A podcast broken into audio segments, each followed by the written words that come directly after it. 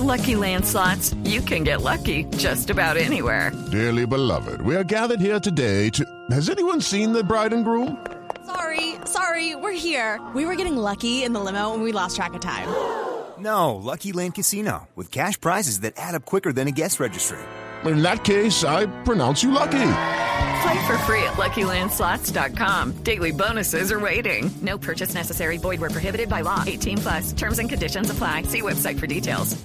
Y pues bueno, el doctor Federico Villaneda es especialista en apnea de sueño y en ronquidos y to- toda esta cosa complicada que no nos deja dormir bien. Doctor Villaneda, buenos días. Buenos días, María Clara. Buenos días, Mauricio, Esteban y toda la mesa de trabajo. ¿Cómo va la gripa? Toda la audiencia. ¿Cómo va la gripa? Uy, pues tengo el síndrome más loco que pueda haber, el colmo del otorrino, tener gripa y mocos. bueno. pero eso está muy, no, pero qué horror. Bueno, pero muy, muy, ¿cómo se llama? Prudente no haber venido a pegarnos la gripa. Eso me Sí, parece. muchas gracias. No, es que eso-. Sí. Es que yo dije, ustedes después eh, llenos de eh, nasalizados y hablando así, toda la gente no entendiendo, pues, No, pues se pierde el escenario. No. Doctor, pero empecemos por el principio. ¿Se dice síndrome o síndrome? Síndrome. Síndrome. Porque uno escucha los dos términos, no sé si los dos sean sí. válidos en- por la RAE de pronto. Porque es brújula. Sí. Sí. Ah. Es drújula, es que es la Entonces, tercera sílaba de atrás para Tiene adelante. la tilde, sí. Sí, señor. Sí, porque yo veo Bueno. síndrome Sí. o gripe o gripa. Ah, eso sí, es que eso es como la apnea de sueño, es sexista. Usted, Sí. usted puede decirle gripa o gripe dependiendo del país donde usted eh, viva. Ah. Sí. pero realmente es un tema sexista porque depende si usted está en México le van a decir que tiene una gripe Ah, pero no- Claro. pero pero igual que la apnea de sueño eh, ustedes sabían que por ejemplo si el hombre ronca la señora se va del cuarto y si la señora ronca también se va del cuarto ¿Ah, sí? básicamente está así claro es- por eso les decía que es como la apnea de sueño es sexista Ah, bueno, entonces, Entonces- pero hablemos, hablemos, eh, doctor Villaneda, de las experiencias y las cosas chistosas que pasan con los ronquidos. Porque yo creo que empecemos amable este tema que, que a veces resulta no serlo tanto, ¿no? Sí, sí, sí, sí, estoy de acuerdo con ustedes. Eh, es muy divertido, es la consulta más divertida que yo he podido hacer porque Sí. a usted le llega el niño trayendo a la niña, la niña trayendo al niño, el Ah. niño trayendo al niño y la niña trayendo a la niña. Entonces, dependiendo de las diferencias o situaciones que se estén eh, dando, pues habrá un, un- un grupo de personas que traerán historias muy divertidas. Eh, una muy simpática es una familia que se va para el Amazonas. Eh, compran un tour de estos que van a río arriba, río abajo, a una maloca indígena. Ah. Y la primera noche, 23 personas ven dormir a una sola persona. Al día siguiente, este señor se levanta, se va a acostar, pues, está el día y cuando llega a acostarse, no encuentra su chinchorro. Ay, Y entonces el señor llega y llega al, al y dice, oiga, ¿dónde está mi chinchorro? Está el de la esposa, el de la hija, el del hijo, un espacio y el de la otra familia. Entonces dice, oiga, ¿dónde está mi chinchorro? Y dice, en ese árbol allá debajo de ese angeo.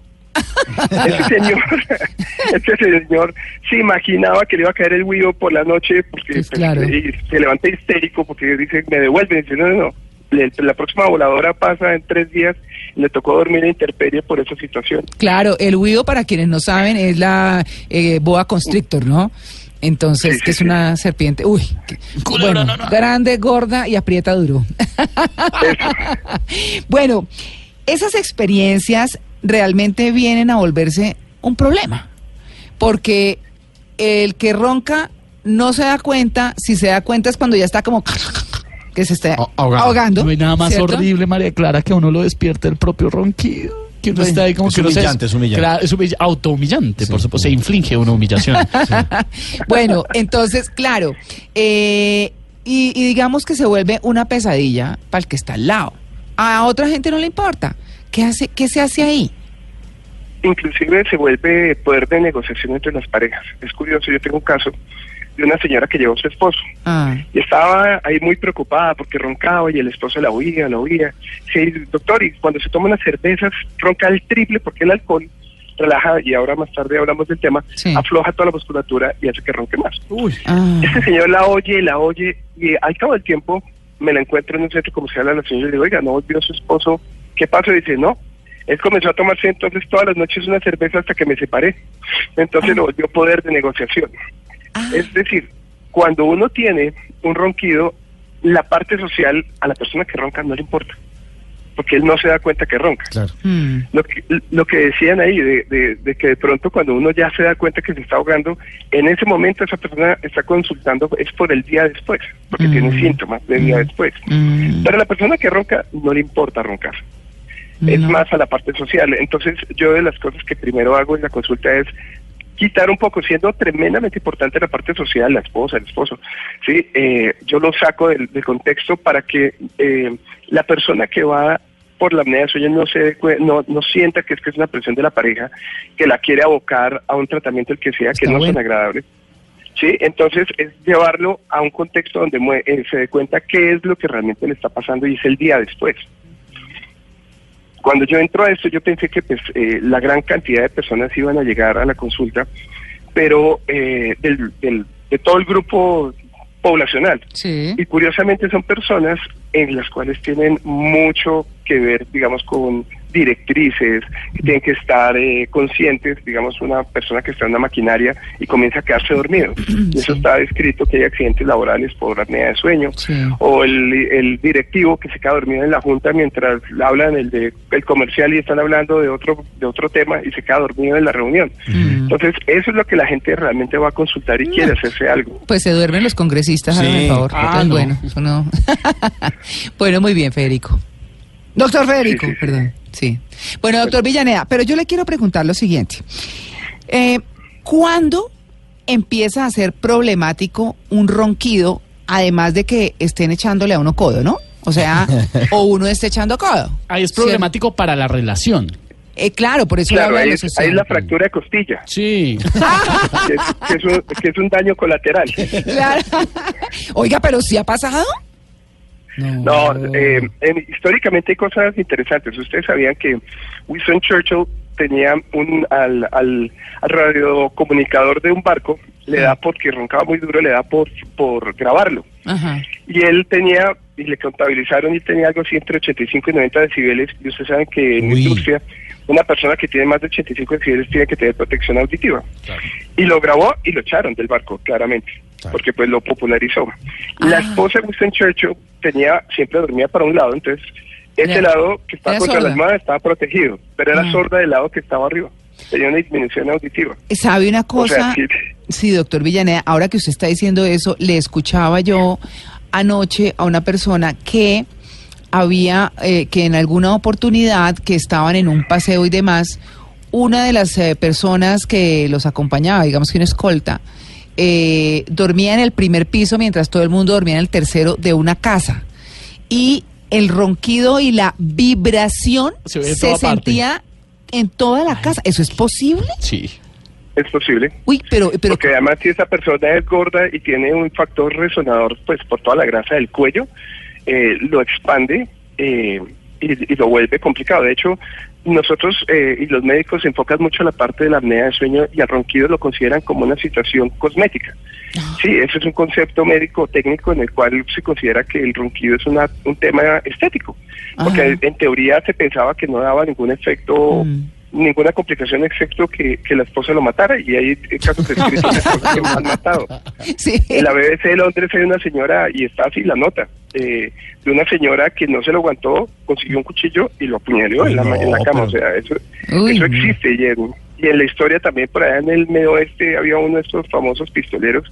Ah. Se levantó una noche, abrió, le rompió la puerta a un señor y le pegó y lo, y lo dejó justo ahí en la cama por roncar.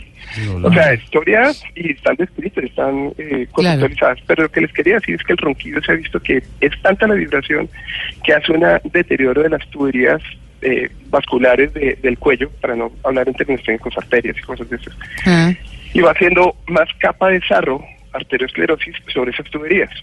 Y se ha visto que esas personas que roncan muy duro terminan haciendo pequeños embolismos que terminan encontrándose en la cabeza claro. y ahí teniendo esto que se llama un derrame cerebral o, o una isquemia cerebral, más exactamente. Ah, entonces sí tiene consecuencias. Claro que tiene consecuencias. Y la vibración puede llegar tan alta que se oye. Claro. Uy, qué horror, ¿no? Bueno, pero no, hagamos una cosa, doctor Villaneda. Esperémonos un minutico, tenemos un break y ya volvemos para saber por qué la gente ronca, o sea, cuáles son las Claro que sí. principales causas del ronquido. Claro que sí.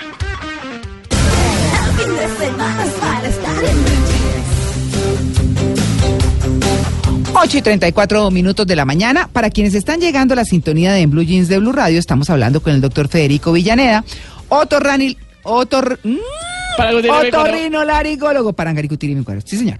Especialista en apnea de sueño. Y estábamos hablando justamente de algunas, eh, algunos casos chistosos, curiosos alrededor del ronquido y las cosas que le pa- pueden pasar a la gente. Esto lleva hasta los divorcios. Miren, mm, nos escribe un queridísimo colega nuestro y nos dice que conoce el caso de una pareja que decidió dormir en cuartos aparte y, so- aparte y solo para la intimidad se encuentran. Ay, pero no. Ay, pero la runche es rico, ¿no? Sí, claro. Pues, es que una runche con ronquidos y ya no. Ay, no. Bueno, doctor Villaneda, seguimos con usted. ¿Cuándo Muchas gracias. ¿Cu- ¿Cuándo se produce eh, el ronquido? Porque uno dice, bueno, es que dormí tronchada, o es que estoy La almohada, trasnochado, es que la almohada no me funciona. ¿Cuáles son las reales causas del, ro- del ronquido? Oigan, les voy a contar una, aprovechando a la oyente que, al numeral que de mi sueño dorado, que dijo que entre un periodo de tiempo de, de- de sueño. Hay una Ah. curiosidad, recuerden que es que cuando uno es bebé, duerme todo el día y está como en vigilia tres, cinco horas no más. Mm. Pero cuando lleguemos a la ancianidad, vamos a estar más o menos tres horas durmiendo y el resto del día en vigilia. Ah, y uno oye toneladas de personas en, cual, en la cual eh, pues les molesta mucho no poder dormir. Y ahorita con todo este tema tecnológico y, y- y los computadores y la gente trabajando en la cama y todas estas cosas que se están acostando 12, una, se están tirando el sueño del futuro. Ah. Entonces, eso es una recomendación que podemos ir dando y tomar ese ese ese concepto de esa de ese oyente que hablaba de- del tiempo dorado. Pues Óigame, claro, doctor, doctor esa Villaneda, es una yo- línea de oro. Óigame, pero eso está importantísimo lo que está diciendo porque Sí. yo, por ejemplo, no me acuesto sin leer. O sea, así sea, a veces en el computador, pero digamos que eso no es lo más, sino libros, bueno, el Twitter a veces en el teléfono me gusta mucho porque tengo cuentas de cosas que me gustan, el- no sé, eso también, ¿no? Uno no debe leer antes de dormir. Claro, pero pero debería ser hasta una hora determinada Ah, para que el cuerpo pueda liberarse de todo eso, de todos esos estímulos. Uno lo ve en los jóvenes de hoy o los muchachos de hoy que están en juegos de video hasta muy tarde y uno los oye con pesadillas, los oye inquietos, los oye que les cuesta trabajo quedarse dormido. A nosotros los adultos nos pasa exactamente lo mismo. Eh, y algún oyente también hablaba en el numeral que decía que, eh, o, o cuando tocaron el tema casi de insomnio eh, por el relacionamiento de, de- de estar pensando en deudas y cosas de estas, Ah, sí. eh, pues eso implica en, en, el- en ese tema de, de- de cómo se acuesta uno. Por ejemplo, hay una cosa que se llama las pautas de higiene del sueño que son importantísimas. Sí. Y una de esas es no tomar sustancias excitantes, no situaciones excitantes, porque igual eso Ah, está- esas tocan. Esas ayudan a dormir buenísimo. Eso, eso va a dormir buenísimo. Pero el café, el té, el alcohol, todas esas cosas eh, no son no son correctas. Eh, cenar relativamente dejar un espacio entre la cena y cuando se acueste uno ya a dormir, pues, y que sea ligera, o si no el reflujo, Mm. y lo veremos relacionado ahorita cuando hablemos de apnea sueño, es tremendamente relacionado. Mm, Ejercicios, siestas prolongadas, medicamentos que puedan afectar el sueño, mm. eh, eh, tener mucho estímulo, luces brillantes, televisores y toda esta parte, donde Mm. hacen una actividad mental muy, muy, Hay muy una, intensa. hay una lucecita, doctor, que es la del celular. Ah, la del Betamax. O, bueno, la del Betamax hace, hace 20 años. Doctor, No, por favor. Doctor. No, Está muy joven, doctor, Pensé iba a decir que era la del Betamax. Claro, en esa época era el relojito titilando o del VHS. El Betamax. No, hoy en día es la el indicador de luz del celular cuando entra un mensaje. Y si uno deja el celular, no tiene que ser necesariamente cerca de su cama, pero en la habitación, esa luz titilando también afecta, ¿no? No, el problema es suyo de tener ese tipo de amigos que le manden a medianoche un, No, esos son un correos. mensaje a la una de la mañana. Eso es puro correo electrónico de propaganda, una jartera. sí, es verdad. Yo pongo el, teléfono boca abajo. Yo también, yo hago eso. Sí. Yo pongo el teléfono, yo al teléfono tengo una lunita. Después de las 10 de la noche no vibran ni suenan ni entran llamadas. O sea, Ah, si- ¿para eso es la lunita? si entra- Ah. si entran llamadas, si entran llamadas, pero no me timbra. Si entran Ah. mensajes de, de WhatsApp, pero no me timbra. O entran correos, pero no hace ping, no, no, entre las 10 de la noche. ¿Cómo hace? ¿Y la alarma? ¿Y la alarma funciona? Claro, la alarma, sí. Ah. Si no, no estaría aquí sentadito haciendo este programa. Bueno, no, pero retomemos el tema del ronquido, doctor Villaneda, y hablemos de las Sí. causas del ronquido. Bueno, las causas del ronquido, básicamente, eh, la gente o los médicos muchas veces las enfocan como si fuera un problema estructural. Y realmente, como María Clara, María Clara decía, es un tema más hormonal. Le pongo esto- estas cifras. Eh, las mujeres menos del 5% tienen apneas antes de, la, de que se les vaya la menstruación. Sí. Y en los hombres, eh, más o menos el 12, 15%. Pero después de que tenemos los cambios hormonales, las mujeres claramente es muy dinámico por la menopausia, más 3 o menos 5 años antes, comienzan a presentar las apneas en ese punto. Entonces dicen, pero es que si yo no roncaba, ¿por qué estoy ahorita roncando? Y lo Sí. peor es que hay una redistribución del, de la grasa en la mujer, entonces fuera de eso le echan la culpa a que se está engordando, cosa que no es verdad. Sí, entonces todo el mundo, pero baje de peso. Entonces va el médico, no, doctor, es que ahora estoy roncando. No, pero baje de peso, pero es que no, estoy tomando agua y aire. Por eso, haga dieta y baje de peso. Y eso es un problema que tenemos los médicos que enfocamos inadecuadamente el escenario, porque realmente el peso que influye directamente sobre el roncador y el apnea es no alcanza el 20%. Pero todos tenemos co- preconcebido de que el roncador es gordo y que todo gordo debe ser roncador. ¿Y no es verdad. Los, Ah. peor- los peores casos míos son los flacos. Ah, Es no la persona joven, delgada, de cuello largo, flaquita y tiene apnea. María un Clara me problema. mira ahora. Pues claro, me ante blanco. Me escribió. Pero claro, sí, tiene toda la razón, Doc. Ah. Esos son los más difíciles. Y entonces la gente dice, pero, pero entonces la, la siguiente pregunta, doctor, es que me van a bajar de peso, pero tengo, mire mi peso. Y dice, no, no se preocupe. Quítese el estigma del peso. Es un tema hormonal. Mira una cosa curiosa. Las mujeres, y voy a ser un poquito medio explícito, eh, las mujeres cuando comienzan a tener apneas de sueño, Mm. comienzan a tener escapes cuando se ríen con las amigas. Por eso mismo, porque hay una relajación de la musculatura generalizada. ¿Escapes Entonces, de ¿cómo se gases? No, no, no, escapes. Eh, Ah, cuando se ríen, no, María ya Clara, le- ¿le puedes explicar? ya por no, ya le he favor? entendido que No, escapes. no entiendo. Eh, le- Íntimos. Las, las mujeres, Escapes cuando íntimos. se ríen mucho, eh, pueden tener escapes vesicales, como pequeñas eh, Sí. orinadas. Sí, sí, sí. Entonces, esas pequeñas escapes comienzan a relacionarse también cuando comienzan a aparecer las apneas de sueño de una manera ya más importante, porque hay una relajación de toda la musculatura. Y en los hombres comienzan a aparecer problemas del hombro, problemas de la rodilla, porque no- ya no hay un soporte muscular que sostenga esas articulaciones y puede ir no directamente proporcional, pero sí hay un relacionamiento entre esas, entre esas situaciones. Entonces, es un tema de aflojamiento de la musculatura. ¿Y por qué se da esto? Porque del paladar hacia arriba, hacia la nariz, es toda una estructura de hueso. Ah. De la manzana de Adán, donde están las cuerdas vocales, hacia abajo, todo es cartílago, o sea, está estructurado. Pero entre el paladar y la manzana de Adán es todo músculo, o sea, la, la le- en la parte de adelante de la lengua es un músculo, la parte de atrás del paladar es un músculo, las paredes laterales y posteriores, de todo lo que ustedes cuando abren la boca, si se dan cuenta es músculo, no hay, no hay una estructura. Entonces, cuando usted se acuesta a dormir, el cerebro le dice, oiga, necesito que descanse para mañana, aflójese. Y como un pitillo de papel, eh, cuando usted eh, succiona y se ha ablandado en el día funciona perfecto, pero en la noche es como si hubiera estado un pitillo de papel en el agua. Entonces, cuando usted aspira, se pega en las paredes, en algún punto crítico, bien sea detrás de la lengua, hay una tapita ahí en la, detrás de la lengua que puede estar ahí, amígdalas, paladar, paredes laterales, o sea, es multifactorial. Ah. Entonces, como es multifactorial, también eh, tiene un enfoque multifactorial. Sí. Entonces, eh, es donde uno comienza a ver que dice, bueno, ¿yo dónde quién voy?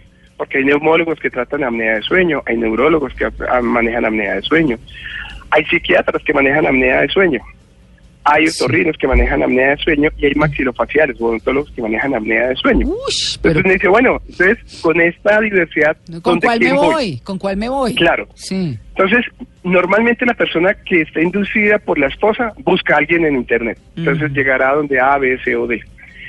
La gran mayoría de las personas que ya realmente buscan una, una respuesta vienen inducidas por un tercer eh, remisor. Es decir, la persona comenzó a tener hipertensión arterial porque está relacionado, eh, comenzó a tener arritmias, comenzó a tener reflujo de difícil manejo, comenzó a tener problemas de memoria, comenzó a tener problemas de dolores de cabeza matutinos, entonces va a su internista, va a su médico de familia y comienza a buscar eh, soluciones al neurólogo porque tiene dolores de cabeza, al cardiólogo porque entonces no le encuentran, eh, no le pueden corregir correctamente la tensión, entonces dice, oiga, de pronto es que usted le hace un Holter, que es ese examen que le toma la tensión durante todo 24 horas, Ah, y se dan cuenta que en la noche tiene más tensiones altas que en el día. Entonces dice, ah, claro, ahí tengo un problema. Vaya donde un especialista sueño para que le mire esa situación. Claro. Entonces, no todos los neurólogos saben de sueño plenamente, o sea, No, pues. tienen un conocimiento, pero no, no necesariamente hacen todo el tiempo sueño. Hay neurólogos que solamente hacen sueño, Ah. hay psiquiatras que solamente hacen sueño, hay maxilos que maxilofaciales que hacen sueño solamente, no todos los maxilos tienen el, el, el- concepto, Mm. y así los otorrinos igual, y todos estamos por el estilo. ah, bueno, pues bueno, doctor Villaneda, espérenos un momentico porque pues como siempre nosotros tenemos una sección Claro de cine que nos cuenta sobre el tema central que en nuestro caso de hoy es usted. El doctor de mis sueños. Ah, no, así lo titulamos, el doctor de mis sueños. Les tengo el doctor de sus sueños. Pues bueno, doctor Villaneda, denos un momentico, por favor, y ya regresamos.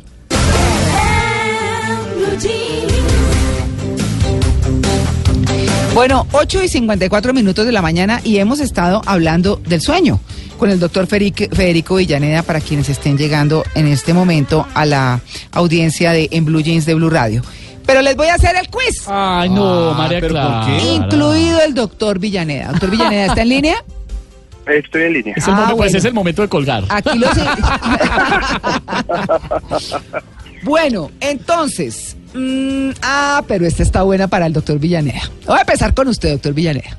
Bueno, ¿Cuántas horas de sueño pierden en promedio los padres durante el primer año de vida de su nuevo bebé? Ay, no. Les voy- le voy a dar tres Todo. opciones. Aquí, así, aquí, aquí les tenemos premio o, eh, para- por si ganan o por si pierden, de las dos maneras. Entonces, entre 200 y 500 horas, entre 400 y 700 horas, entre 700 y 900 horas. 700 a 900. A ver, ahí, perdí. Te respeto con el doctor. hombre. No, ese- ese- eso es Me cuando- gané la longaniza del sueño dorado. Sí. bueno, los padres pierden entre 400 a 700 horas de sueño durante el primer año de vida de un bebé sano, ya que los recién nacidos no tienen, al menos hasta aproximadamente los seis meses, los mismos horarios que los adultos. Pues Bueno, eso lo dice un jefe de servicio de pediatría de la unidad del sueño del Hospital Quirón de Valencia, el doctor Gonzalo Pin. Joder. Bueno, segundo, ya que se puso grosero. Ay, perdón. Venga, a ver. Tiene- Vamos, que es una expresión coloquial. Eh, bueno, tiene el récord documentado científicamente de ser el ser humano que ha durado más tiempo despierto sin ningún tipo de estimulantes. Randy Gardner, Tom Rounds. ¿Solo hay dos opciones? Sí, Eso es Randy. eso es Randy. Ah, ya. ¡Ay, soy un crack! ¿Quién es el tipo? En 1964, con 17 años de edad y estudiante en el Instituto Alta de San Diego, en California, Gardner se quedó despierto durante 264 horas, o sea, 11 días. Uy, hola, ¿y no se murió? Rompió el récord, oiga, no, de Tom Browns, que era el otro. Mauricio, Señora, ¿cuántas horas de sueño requiere un gato en un día? ¿un gato? Uy, como Sí. 18, hola. De 20 a 22 horas, de 16 a 20 horas, de 10 a 16 horas. Ya está escribiendo y haciendo los cálculos, Sí. Mauricio. Sí. Está ahí la ver, tangente. ve- la primera es 2022, la segunda 16 a 10. Está haciendo las cuentas de las siete vidas, sí, ¿Qué perdí. Sí. Si tiene Yo también 7 creo. vidas, bajo el 7, subo el 4. Sí, este le presta. Este le presta, este le presta a este, este se lo comió. Este, Te pica lo gordo. sí. este, eh, la C, la C, de 10 a 16 horas. A ver, Uy, ¿Qué hola. no, era la B. ¿Qué pasó? ¿cómo que qué pasó? Perdió, hermano. qué? De ¿Por qué 10 a 16. Estudie, vago. Ah, con- pero con grito y todo, con humillación. Bueno, los felinos adultos suelen pasar durmiendo unas 15 horas al día Sí. y reparten las horas de sueño en diferentes siestas durante el día. Bueno, doctor Villaneda, a propósito de los ronquidos y después de este desorden que hemos armado acá, ¿cuáles son las soluciones para el ronquido?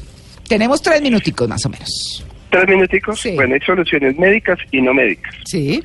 La médica eh, Gold Standard, o que es la ideal, es eh, una máquina que se llama CPAP, que hay tres modelos básicos, el CPAP, AutoPAP y BiPAP, que es dependiendo de las presiones que se necesitan. Y básicamente en el ejemplo del, del pitillo, recuerdan que yo les decía que se pega como un pitillo. Sí. Entonces cuando usted se daña un pitillo y no se lo cambian, pues usted lo sopla. Claro. Eso hace la máquina. Tiene un éxito del 100% al 90%. El inconveniente es que es de uso perpetuo, no permanente, perpetuo, para toda la vida si esa es una línea que se toma. Entonces, más o menos a los seis meses, el 30% de la población ya ha desertado de esa tecnología. Mm. A los tres años, solamente queda el 30% de la población y eh, se fidelizan de por vida y les va y previenen eh, todas las enfermedades y comorbilidades que son hipertensión arterial, pérdida de memoria, infartos en la madrugada. El 80% de las personas que se infartan en la madrugada tienen apnea de sueño. Mm. El 40% de la población que tiene apnea de sueño puede estar relacionada con hipertensión arterial. El segundo es una cosa que se llama dispositivos de avance mandibular, lo ponen normalmente los odontólogos y hay que tener mucho cuidado, Ah, sí. porque desafortunadamente lo volvieron comercial. Ah. Entonces, nunca les hacen exámenes de sueño que se llama un polisomnograma, que es un estudio de ir a dormir a una, toda una noche con un aparato eh, toda la noche, Sí. eh, para hacer las mediciones de cuántos momentos de ahogo tengo por hora y clasificarlo entre leve, moderado y severo, Mm. o muy severo. Entonces, eh, solamente les sirve a leves y moderados, pero muchas veces no les hacen exámenes, les venden una falsa eh, idea de que es para todo el mundo y deterioran una tecnología que es muy buena, pero muy limitada. Entonces solamente le sirve a un 20% de la población más o menos, Mm. a un 30% de la población. Después viene la parte quirúrgica, que se divide nuevamente en dos grandes ramos. Los eh, que tienen problemas eh, de esqueleto facial, que van a los maxilofaciales, y son esas personas que tienen mandíbulas muy pequeñas o que tienen mandíbulas muy grandes, pero que denominan ellos de eh, ángulo abierto. Ustedes se acuerdan de nuestro amigo actor Mandíbulas, Sí. que él tenía una mandíbula grande, pero era como de una cara plana, era muy larga la cara. Él se reía mostrando los dientes de una manera particular. Esa es otra eh, variedad de estructura. Y la parte de otorrino, lo que hacemos es tratar de mover los tejidos que están adentro, en donde vemos los puntos críticos a través de un examen que se, se denomina fibronazo de laringoscopia, pero bajo sedación. Muchas veces los, los otorrinos, mis colegas, desafortunadamente lo hacen sentado y despierto, y uno ni duerme sentado ni duerme despierto. Entonces Mm. debe ser bajo una técnica que es una sala de cirugía, dormido, sedado, para reproducir un sueño ficticio, para ver los sitios críticos y saber qué tejidos son los que se van a mover.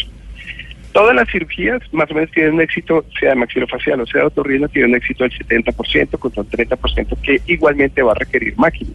Mm. Fuera de eso tiene, como se mueven los tejidos, hay algunos pacientes que les molesta mucho las cicatrices y Ah. se vuelve un, un- un tema complejo para, para los pacientes y tienen que estar de verdad anímicamente dispuestos a Mm. pasar porque son cirugías de verdad duras, pero son 15 días en el caso de otorrino, en maxilofacial más o menos un mes, Mm. de momentos difíciles, pero que después van a tener eh, una parte buena.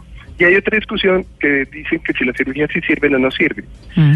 Sí sirven, lo que pasa es que entendemos que las personas están cambiando, el cuerpo está madurando o envejeciendo. Entonces, si se hace una cirugía a una persona antes de la menopausia en una mujer, pues la probabilidad es que la menopausia le deteriore parte de la cirugía que se hizo. Ah. Si se hace después de los cambios hormonales, sea andropausia o menopausia, pues los resultados serán mucho más estables. y Andropausia es la de los señores, ¿no? Para que tengan Claro que sí, a nosotros nos da andropausia también. Entonces, esos son como los, los elementos, pues no es un solo camino donde eh, le meten la idea de que es que las cirugías no sirven. No, sí sirven, pero tampoco son muchas las personas que hacen cirugías de sueño. Claro, oiga, formales, grandes. claro. Doctor Bellan- eh, Villaneda, le- yo eh, después de que le pase la gripita lo volvemos a invitar. Sí, tiene que venir. Para que Por hablemos, favor. claro, para que hablemos más profundamente de la apnea, que me parece un tema importante y hay gente que lo ve como, ay, no, es que debe respirar un ratico, es que no, es una cosa complicada y de otros eh, temas de su especialidad, que es la otorrinolaringología. Muchas gracias Sí, por su atención con Jeans de Blue Radio. Muchas María Clara, muchas gracias Mauricio, Esteban y a toda la la audiencia. Muchas gracias. Un feliz día.